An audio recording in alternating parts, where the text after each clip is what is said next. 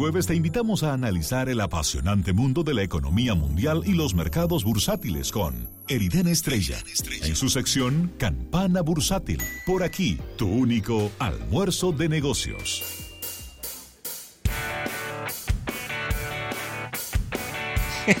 Bien, 809-539-8850, lo están escuchando de bien temprano. Venimos a hablar con Eriden un poquito de economía. Bueno, señores, básicamente eh, un, un, capítulo bursátil bastante extendido y para mí en este lado de la campana bursátil es eh, bastante difícil porque yo traté de hacer un análisis sobre cosas buenas que están pasando en el mundo. Eriden, ¿qué, qué, ¿por dónde andarán los números del primer trimestre de este año en la República Dominicana? En menos cero. Porque el primer enero y febrero, enero y la mitad de febrero, probablemente tuvieron una, un dinamismo económico inusual. Sí. Porque, y es una especulación de mi parte.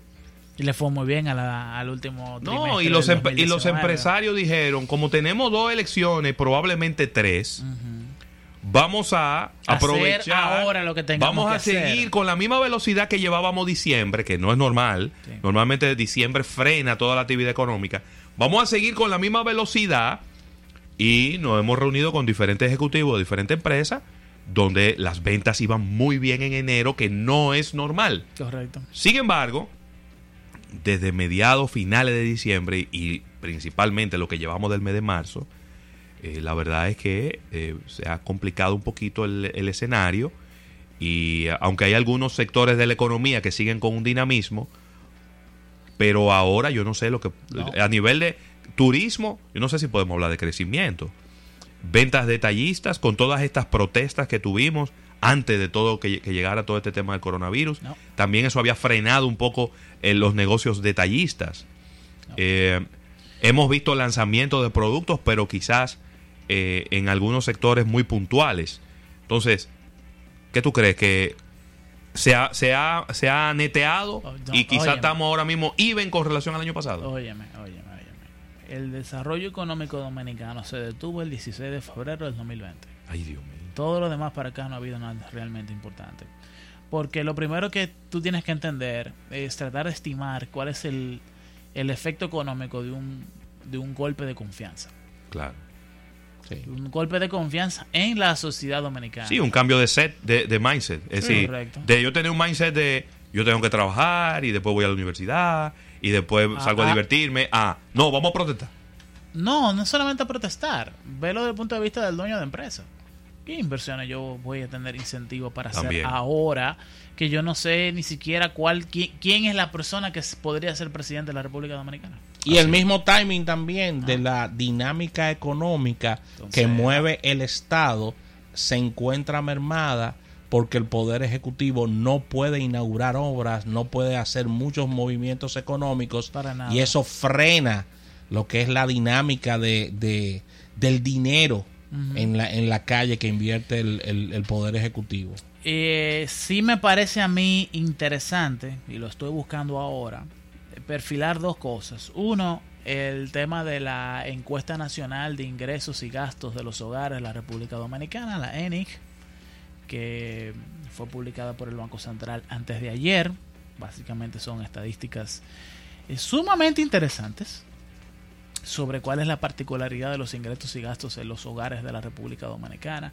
Dos datos me son sumamente... Eh, eh, me, resaltan bastante. En el cuarto quintil, que es en donde se... Eh, todos los hogares dominicanos fueron clasificados en cinco categorías. Entonces el primero como que el más bajito y el más alto es el, el quinto quintil.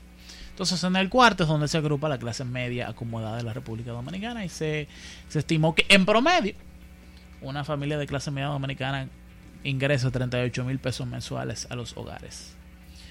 Y mientras que el quinto quintil, que son las familias de mayor poder adquisitivo, andan por alrededor de los 80 mil pesos. Voy a hacer un comentario que no tiene nada que ver con lo ¿Tú no crees como que era, como que es inoportuno e inapropiado salir con esa información ahora? A cuatro días de unas elecciones, con un pueblo exacerbado, que tú le estás diciendo a una gente que no entiende de estadística, que en promedio una familia dominicana gana 40 mil y él gana 10. Y eso es lo que hace es molestar a la gente. Sí. Eso no se podía, no podían esperar para tirarlo después de las elecciones municipales.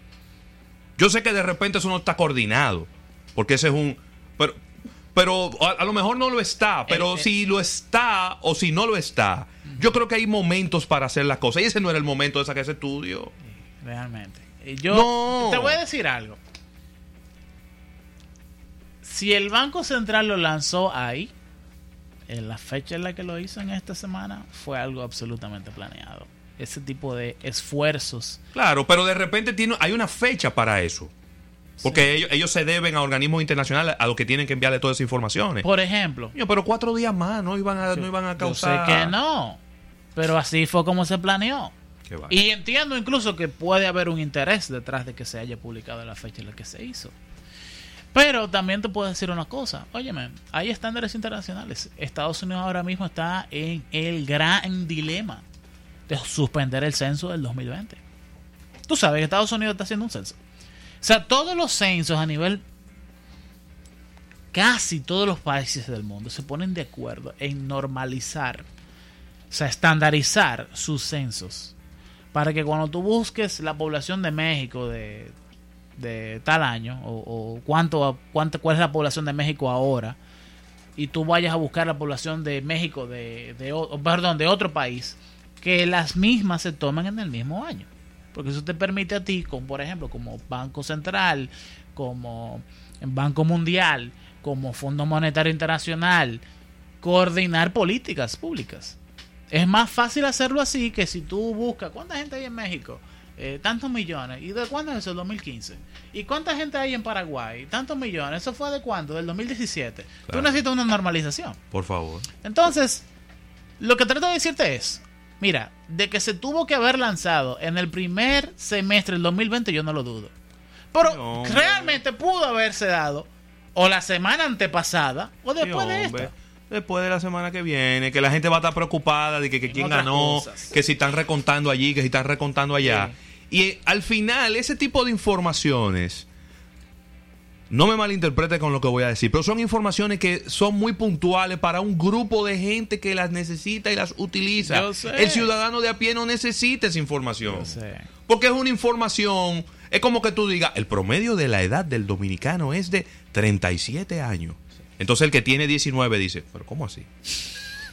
Porque esa persona es lo que estudia medicina y no tiene idea de qué es lo que le estamos hablando. Yeah. Entonces, ¿qué, qué relevancia tiene eso? Díganlo después. Yo no, a veces, a veces yo cuestiono bastante el manejo, el punto de vista de comunicación y de relaciones públicas de algunas cosas que se hacen como que no tienen mucho sentido, ¿no? Sí, pero, bueno. vuelve te digo, si lo hicieron en la fecha en la que lo hicieron, que lo publicaron así, Sí. definitivamente fue planificado para Bueno. crear un golpe de opinión, punto. ya. Eh, incluso te puedo decir que la más reciente encuesta de hizo en el 2012. Y no, no, no se hizo un esfuerzo como se hizo en esta, de sacar un resumen de algunas de las estadísticas más importantes. Eh, y nada, lo que sí quiero decir es lo siguiente, que en comparación entre 2012 y 2018, el quinto quintil, que es el quintil que más dinero ingresa, casi duplicó su nivel de ingreso Huepa. para que lo sepas. Eso te da una muy buena idea de eh, quiénes son, de- del nivel de concentración del ingreso, por, llam- por llamarlo de, de forma más formal.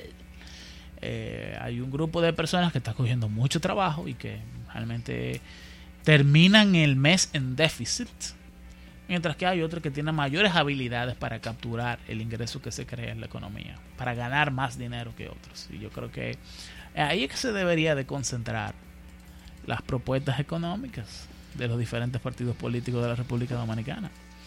Eh, segundo, estaba buscando si ha habido alguna actualización de la economía dominicana del 2020 del Banco Central y realmente no hay ninguna.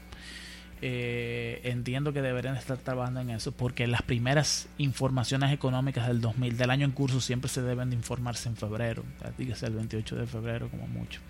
Entonces eso no fue lo que pasó en este caso.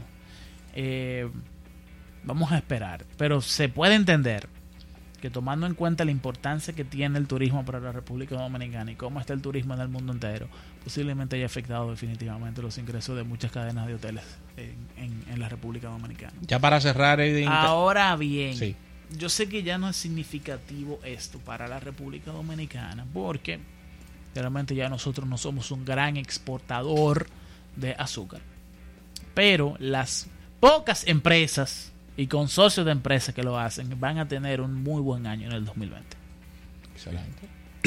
Porque cuando usted deja fermentar el azúcar, eso produce alcohol. Y el alcohol es el fundamento de un sinnúmero de insumos médicos que ahora mismo están en alta demanda. Oíste la ISOL. Sí mismo. Y eh, por último, dejarlos con un consejo bien rápido y es que usted necesita para poder hacer su propio manitas limpias, sus, perdón, manitas limpias es una marca, pero su gel desinfectante. Señores, miren, son tres cosas. Fácil, fácil, fácil. Alcohol de por lo menos 70%, aloe vera, gel de aloe vera y eh, aceite. Aceite. Usted mezcla las tres cosas en un vaso, en un pote a, de, de, igual espacio y lo, y lo mezcla lo bate y tiene su propio gel desinfectante. Gracias, Eriden. Agradecer a la Asociación La Nacional. Mañana nos unimos en otro almuerzo de negocios. Bye, bye.